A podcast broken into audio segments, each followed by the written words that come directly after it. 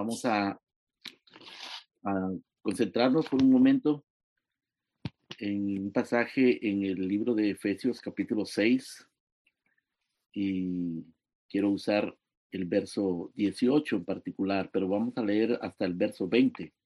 Capítulo 6, verso 18. Y vamos a leer hasta el verso 20. Dice, orando en todo tiempo, con toda oración y súplica en el Espíritu y velando en ello con toda perseverancia y súplica por todos los santos y por mí, a fin de que al abrir mi boca me sea dada palabra para dar a conocer con denuedo el misterio del Evangelio, por el cual soy embajador en cadenas, que con denuedo hable de él como debo hablar. Em, aquí estamos eh, en la, la conclusión del libro de Efesios. Pablo está cerrando el libro de Efesios, lo único que resta es el, saludo de, despedida. Pero esta es la conclusión del libro de Efesios. Y es interesante, hermanos, que el libro de Efesios, con toda la profundidad teológica que lo caracteriza, eh, está mm, envuelto en la oración. En el capítulo 1, verso 15, eh, Pablo hace una oración. Eh, dice del, del, versículo 15, capítulo 1, verso 15, por esta causa también yo habiendo oído de vuestra fe en el Señor Jesús y vuestro amor para con todos los santos, no ceso de dar gracias por vosotros, haciendo memoria de vosotros en mis oraciones. Y luego en el capítulo 3, verso 14, dice, por esta causa doblo mis rodillas ante el Padre de nuestro Señor Jesucristo eh, y, nos comparte otra oración que él hace por los efesios. Y al final, pues el pasaje que estamos leyendo, en donde él nos exhorta a orar, o exhorta a los efesios a orar en todo tiempo y pide oración por él. Así que Efesios es un, es un libro de teología, digamos, es un libro de adoración, es un libro de oración. También es importante notar que cuando él comienza a hablar de uno de los temas más profundos teológicamente hablando, que es el tema de la elección, la predestinación, la adopción, la gracia, etcétera, eh, de lo cual habla en el capítulo 1, la manera en que él comienza hablando de la elección no es académica. Él no está tratando de ser académico, tratando de sentar una cátedra teológica. Él está glorificando a Dios. Él comienza en el verso 1, capítulo, eh, perdón, el capítulo 1, verso 3. Escuchen cómo comienza. Dice, bendito sea el Dios y Padre de nuestro Señor Jesucristo, que nos bendijo con toda bendición espiritual en los lugares celestiales en Cristo, según nos escogió en Él antes de la fundación del mundo, para que fuésemos santos y sin mancha delante de Él, en amor, habiéndonos predestinado, etc.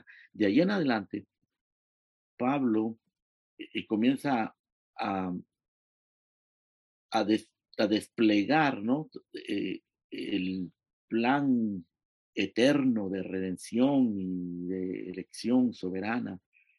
Y comienza a hablar de todas esas profundidades teológicas que caracterizan al libro de Efesios. Pero lo que yo quiero señalar es que él comienza con adoración. En el verso 3 dice, bendito sea el Dios y Padre.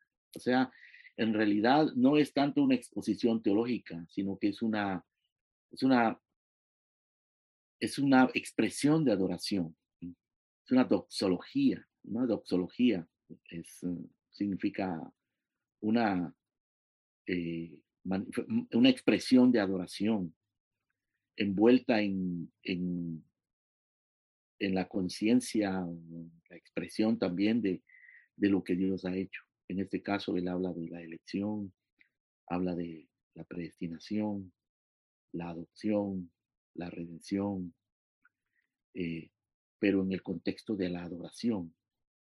Así que en el verso 3 tenemos la adoración. Y en el verso 15 del capítulo 1, él dice, por esta causa, también yo, habiendo oído de vuestra fe en el Señor Jesús y de vuestro amor para con todos los santos, no ceso de dar gracias y de hacer memoria de vosotros en mis oraciones. O sea, adoración y oración. Esto, esto nos dice, hermanos, que nuestra forma, nuestra actitud frente a las profundidades teológicas de la Biblia, frente a las verdades que nos presenta, ya sea Romanos, Hebreos, Efesios, Isaías, donde quiera que nosotros estemos en la escritura, siempre debe estar envuelta en adoración y en oración. Nosotros no somos teólogos académicos, somos teólogos adoradores, somos teólogos dependientes, quebrantados, o por lo menos debemos ser teólogos quebrantados delante de Dios, adoradores, dependientes de su gracia. Esa es la, la manera en que Pablo hacía teología. Por ejemplo, en Romanos capítulo 9 y capítulo 10, donde, que son dos de los capítulos más profundos, capítulo 9, 10 y 11, los capítulos más profundos de Romanos, él comienza diciendo, verdad digo, eh, y, y, mi conciencia me da testimonio en el Espíritu Santo que tengo profundo dolor en mi corazón eh, por causa de mis hermanos, los, judíos, eh, según la carne, y comienza a hablar de la elección con, con profundo dolor. Y luego en capítulo 10 dice, mi oración para ellos es para que sean salvos, y sigue hablando de teología que el Señor nos dé gracia, hermano, que nos dé esa actitud para leer la Biblia, estudiar la Biblia, conocer la Biblia, profundizar la Biblia, siempre eh, de esa manera. Hay una frase que a mí me, me resuena mucho desde que la oí la primera vez hace algún tiempo. Esa frase dice, nosotros debemos conocer lo que conocemos mejor de lo que lo conocemos. Cualquier cosa que nosotros hayamos aprendido de la escritura, de Dios, de la oración, de la adoración, no la conocemos suficientemente bien. Siempre tenemos que estar aprendiendo. Y tenemos que conocer lo que conocemos mejor de lo que lo conocemos. Y eso solo la gracia de Dios lo puede producir. Ahora, volviendo a nuestro, entrando a nuestro pasaje original en el capítulo 6, verso 18. Aquí Pablo está enfatizando la, la oración de nuevo. en este caso está exhortándonos a orar. Y, y, una cosa notable del versículo 18 en particular es que él usa mm, esa expresión todo o toda o todos, usa cuatro veces. Primero con respecto al tiempo. Él dice, que debemos de orar en todo tiempo. Luego, con respecto a la forma de, orar, que debemos de orar con toda oración y súplica en el Espíritu. Luego, con respecto a la, a la actitud con la que debemos de orar, él dice, debemos de orar eh, velando con toda perseverancia y súplica. Es la actitud. Y luego, con respecto al propósito, dice que debemos de orar por todos los santos. O sea, debemos de orar en todo tiempo, debemos de orar con toda oración y súplica en el Espíritu, debemos ver con toda perseverancia y súplica y debemos de orar por todos los santos. El hecho que Pablo enfatice esa palabra y la repita, todo, todas, todo, toda, eh, es inspirada por el Espíritu Santo, y lo que, lo que nos está eh, una de las cosas que está señalando o que señala es que la oración es multifacética, multidimensional.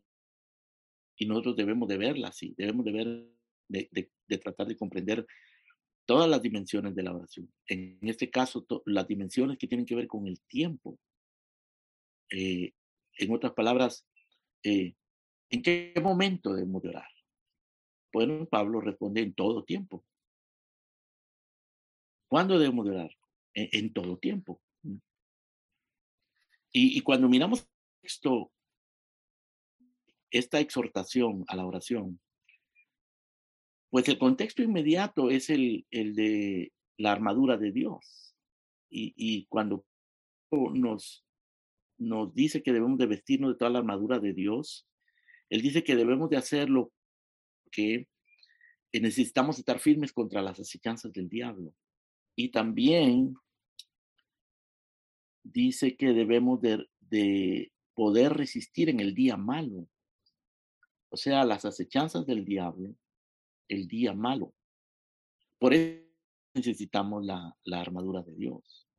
Quiere decir que hay tiempos en los que vamos a experimentar la acechanza satánica una manera más concentrada que en otros tiempos. Hay tiempos que van a ser días malos. Y Pablo dice, vístanse la armadura de Dios para que puedan resistir las acechanzas del diablo, para que puedan estar firmes en el día malo. No todos los tiempos son buenos, Hay tiempos buenos, pero hay tiempos malos. Hay tiempos en los que gozamos de fortaleza espiritual, de tranquilidad espiritual, y hay tiempos en que estamos bajo profunda tentación, eh, bajo profundo ataque. Pablo dice que debemos de orar en todo tiempo. Eso es algo similar a lo que le dijo Pablo a Timoteo respecto a la predicación, cuando le dijo que debía de predicar eh, a tiempo y fuera de tiempo. Así que la, oración y la predicación es algo que la iglesia no puede prescindir de eso, en todo tiempo. El Señor Jesucristo contó la parábola de la, viuda que, que, buscaba justicia de aquel juez injusto en, en Lucas 10. Y dice que él les dijo esta parábola respecto a la necesidad de orar siempre y no desmayar. Orar siempre y no desmayar.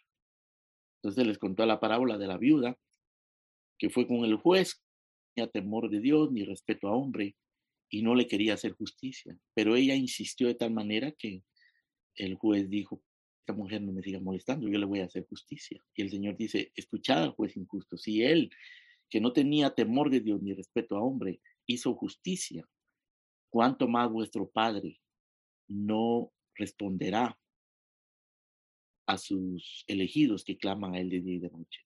o sea, debemos de orar en todo tiempo. Él no lo dice. Frente a las enseñanzas de Satanás en el día malo. Y si miramos un poco más allá el contexto en el capítulo, eh, capítulo 4, capítulo 5, encontramos que Pablo allí habla de, de la vida moral del cristiano, la vida eclesiástica del cristiano, la vida familiar del cristiano, a los esposos, a las esposas, a los hijos, de la vida eh, laboral del cristiano, habla de los siervos, de los amos, eh, habla de que debemos imitar a Dios. Eh, o sea, Pablo allí se entra en capítulo 4 y capítulo 5 en el aspecto práctico, cotidiano de la vida del cristiano. Entonces, cuando vemos el capítulo 6, la amonestación de en todo tiempo, a la luz de este contexto, entendemos, hermanos, que debemos orar en todas circunstancias, debemos orar por nuestros matrimonios, por nuestros hijos, por nuestro trabajo, por nuestros jefes, por nuestros compañeros, por nuestra vida moral, por nuestro caminar con el Señor, por nuestra iglesia, por nuestros hermanos, por la unidad de la iglesia. Orar en todo tiempo. Eso es lo que Pablo está diciendo. Es una dimensión que no la debemos de olvidar. Ok. Segundo, Pablo dice que debemos de orar con toda oración y súplica en el Espíritu. Esto tiene que ver con la forma de orar. ¿Cuándo debemos de orar? En todo tiempo. ¿Cómo debemos de orar? Bueno, Pablo dice con toda oración y súplica en el Espíritu.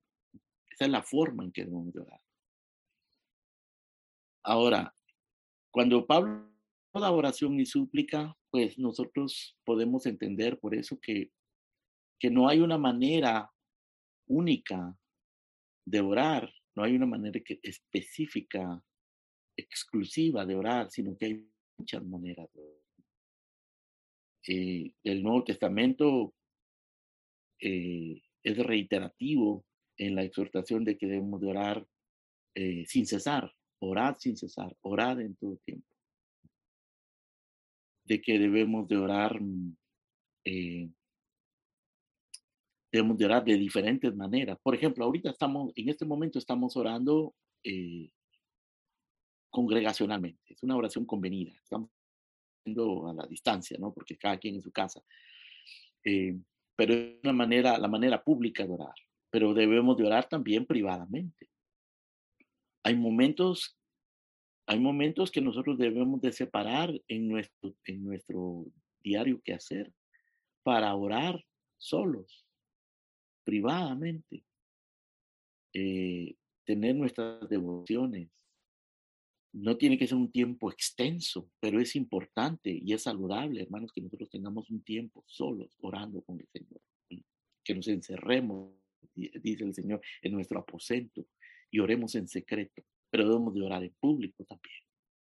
Pero también eso no excluye que nosotros oremos mientras estamos en la actividad de la vida cotidiana. Eso, eso pues no nos permite, en la actividad de la vida cotidiana, por ejemplo, trabajando o en relación con otras personas, no podemos pues orar de una manera formal, pero sí podemos orar de una manera mental, como cuando Nehemías se presentó delante del rey y el rey le dijo, ¿por qué está tu rostro demudado? Algo te está pasando. Y dice, dice, dice ese pasaje al principio del libro de Nehemías que frente al rey Nehemías oró, oré a Dios y siguió conversando. Él estaba conversando con el rey y orando a la vez. Esa es otra manera de orar. Eh, en realidad eso es actitud de oración, es una actitud que nosotros debemos mantener siempre, constante. Oramos en privado, en un tiempo específico que nosotros apartamos para eso, a la vez que oramos en público, como lo estamos haciendo ahora con la iglesia, o también cuando oramos con nuestra familia, nuestras devociones familiares, pues también debemos de orar en todo tiempo, con toda oración y súplica, con toda clase de oración, oración mental, en la cual nosotros eh, nos comunicamos con Dios, no tanto con, con una oración prolongada, sino una oración de actitud, o quizás de, de urgencia, como cuando Pedro estaba, dice, Señor, ayúdame. Una oración sin, sin mucho protocolo, pero una oración verdadera. Puede haber una oración un poco más formal, más protocolaria, más pública, pero debe haber una oración constante, con toda oración y súplica. Y Pablo dice en el Espíritu, con toda oración y súplica en el Espíritu. Eso quiere decir, hermanos, que esto solo lo produce el Espíritu de Dios, eso lo produce el Espíritu, esa actitud de oración. Esa actitud de oración es una manifestación de dependencia, tiene que ver con aquello que el Señor dijo, bienaventurados los pobres en espíritu, porque de ellos es el reino de los cielos. Es una actitud de quebrantamiento, de dependencia constante. Ahora, en tercer lugar, el versículo 18 nos dice también que debemos de orar con toda perseverancia y súplica, velando en ello con toda perseverancia. Así que, ¿cuándo debemos de orar en todo tiempo? Cómo debemos de orar con toda clase de oración y súplica en espíritu. Y tercero, eh, ¿cuál debe ser nuestra actitud al orar? Pues nuestra actitud debe ser de perseverancia, de insistencia. Dice, velando toda perseverancia y súplica. Esto es casi similar a lo que dijo previamente, ¿no? Se, se conecta todo. Pero aquí está como hablando más específicamente de la actitud, que debe ser una actitud de persistencia. El Señor también habló de eso. Él dijo, pedir y se os dará, buscar y hallaré, llamar se os abrirá, porque al que recibe, el haya, el que llama se le abrirá. Y el Señor ilustró esto, eh, lo amplificó con una ilustración diciendo, si vosotros siendo malos sabéis dar, dar buenas dádivas a vuestros hijos, ¿cuánto más vuestro Padre que está en los cielos ¿Acaso un padre, si su hijo pide un huevo, le va a dar una piedra? ¿O si le pide, o si le pide un pez, le va a dar una serpiente o un escorpión? Si le pide, si le pide pan, le va, a dar una, le, va, le va a dar otra cosa diferente. Si vosotros siendo malos sabéis dar, dar buenas dádivas, ¿cuánto más vuestro Padre dará el Espíritu Santo a los que se lo pidan? Y eso, eso está en el capítulo, me parece, en el capítulo 11 de, Lucas, esto que les estoy citando. Eh, allí contó el Señor la parábola de un hombre que recibió una visita, la visita de un amigo a la medianoche. Y claro, uno entiende que en aquellos tiempos, hermano, no habían hoteles y probablemente ese amigo llegó a la medianoche después de un largo camino por las montañas, quién sabe por lugares desérticos o lo que sea, cansado, con hambre. Llega a la medianoche a la casa de su amigo y este amigo no tiene nada que ponerle. Eso lo podemos encontrar en, Lucas, en Lucas 11. asegurarme para que no lo esté citando mal. Em, este amigo recibe la visita de, otro, este otro amigo. Si eso está en Lucas 11, lo pueden leer. Y lo voy a leer acá. Dice que entonces él va a un tercer amigo, a un segundo amigo, quiero decir, y le dice que va a él a medianoche y le dice, préstame tres panes porque un amigo mío ha venido a mí de viaje y no tengo que ponerle delante. Y aquel otro amigo, viéndole desde adentro, le dice, no me molestes, la puerta está cerrada, mis niños están conmigo en cama, no puedo levantarme y darte. Os digo, dice el Señor, que aunque no se levante a dárselos por ser su amigo, sin embargo, por su importunidad, y le dará todo lo que necesite, por su importunidad. La importunidad es insistencia, es persistencia, la necesidad, y en este caso es la necesidad no personal, sino la necesidad de otro amigo. Hace que él vaya y busque de su otro amigo a la medianoche, en un momento inoportuno, y que insista para obtener lo que necesita. Y el Señor dice, yo digo, pedid se os dará, buscar haréis, llamad y se os abrirá. Que esta debe ser la actitud de adorar velando con toda perseverancia y suplica. Señor Jesucristo dijo, velad y orad para que no entréis en tentación, porque el espíritu está preso, pero la carne es enferma. O sea que nosotros debemos ser insistentes en eso. ¿Cuándo debemos de orar? En todo tiempo. ¿Cómo debemos de orar? Con toda oración y súplica, con toda clase de oración. ¿Con qué actitud? con la actitud de perseverancia, de persistencia, de insistencia, de importunidad. Nunca dejemos de orar, hermano. Nunca. Aun cuando hayas pecado, cuando hayas pecado, si has pecado, es el, es, es el momento de, para ti orar.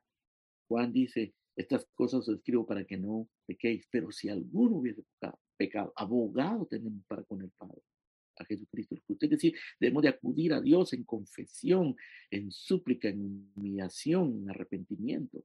O cuando estamos en angustia, o cuando estamos en duda, o cuando estamos frente a una decisión crítica, o cuando estamos en prosperidad, pero nunca debemos dejar de orar y de hacerlo con esta actitud de persistencia. Ahora, en cuarto lugar, este versículo nos dice que debemos de orar por todos los santos, por todos los santos. Esto tiene que ver con el propósito de la oración. El propósito de la oración es interceder. En este caso, Pablo dice por todos los santos. Y agrega en el verso 19, y por mí, y a fin de que abrir mi boca me sea dada palabra para dar a conocer con denuedo el misterio del Evangelio, por el cual soy embajador en cadena, que con denuedo hable de él como debo hablar. Por todos los santos, debemos de orar los unos por los otros. Esa es una de las cosas más importantes, más hermosas y más críticas de nuestra comunión eh, eclesiástica, nuestra, la comunión espiritual entre los hermanos y de la asistencia a los servicios y de nuestra presencia en los servicios, que nosotros nos conozcamos, que nosotros podamos ver nuestros rostros, podamos hablar entre nosotros y conocer nuestras necesidades, no solo no conocernos socialmente solamente, sino conocer nuestras necesidades, nuestras debilidades, nuestras fortalezas, nuestros dones y así orar los unos por los otros. Como les dije al principio, hermanos, el libro de Efesios pues está envuelto en oración. Pablo ora en el capítulo 1, verso 15 en adelante, y luego en el capítulo 3, verso 14 en adelante, allí Pablo pues nos abre la cortina de su intimidad y nos dice, esto es lo que yo pido por y, y ese tipo de oraciones, porque encontramos oraciones similares en Colosenses, encontramos oraciones eh, en Filipenses y en otros, pasajes de la Escritura, donde Pablo nos dice cómo él oraba por los hermanos. Por ejemplo, en el, capítulo 1, verso 15 eh, en adelante, él nos dice que oraba por los hermanos pidiendo, verso 17, que el Padre de Gloria os dé espíritu de sabiduría y de revelación en el de él, que alumbre los ojos de vuestro entendimiento para que sepáis cuál es la esperanza eh, a la que os ha llamado, cuáles son las riquezas de la gloria de su herencia en los santos y cuál es la supereminente grandeza de su poder para con nosotros los que creemos.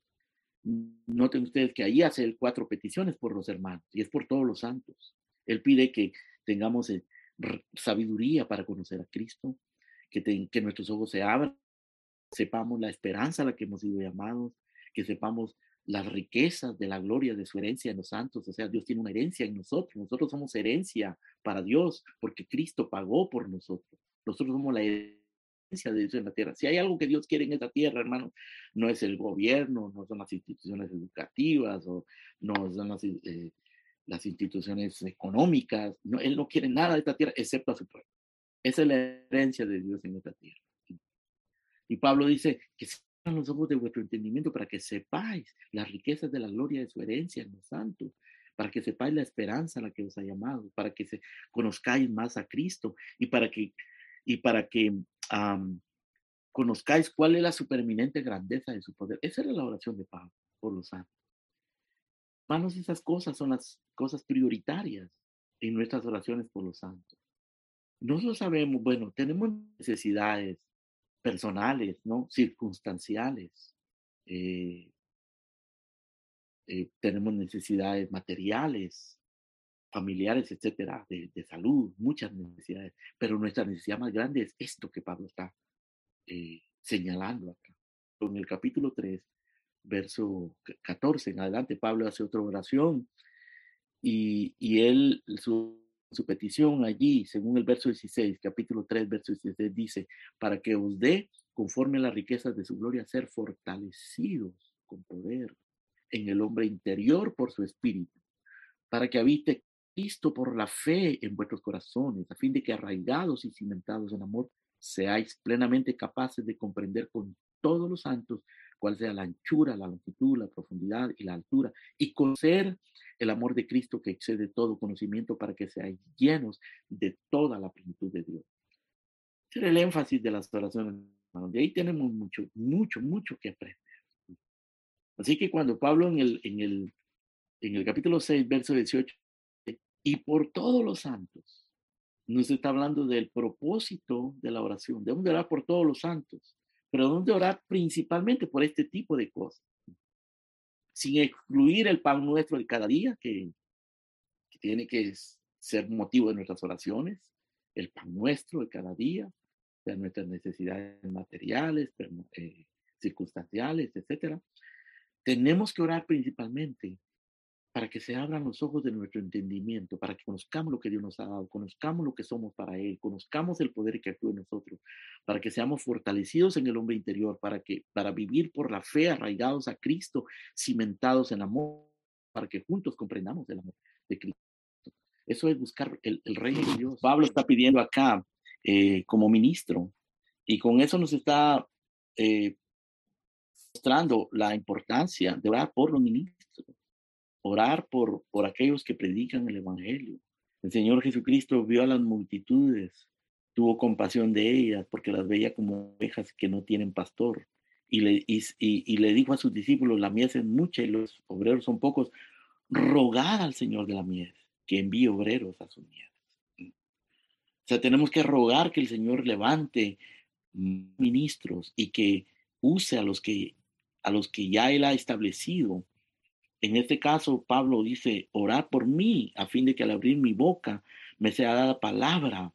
Oremos que a los ministros les sea dada palabra al abrir su boca, que den a conocer con de nuevo el misterio del Evangelio Y Pablo dice algo aquí, hermanos, supremamente, algo supremamente impactante, impresionante. En el verso por el, cual, por el cual soy embajador en cadenas, que con denuedo hable de él como debo hablar.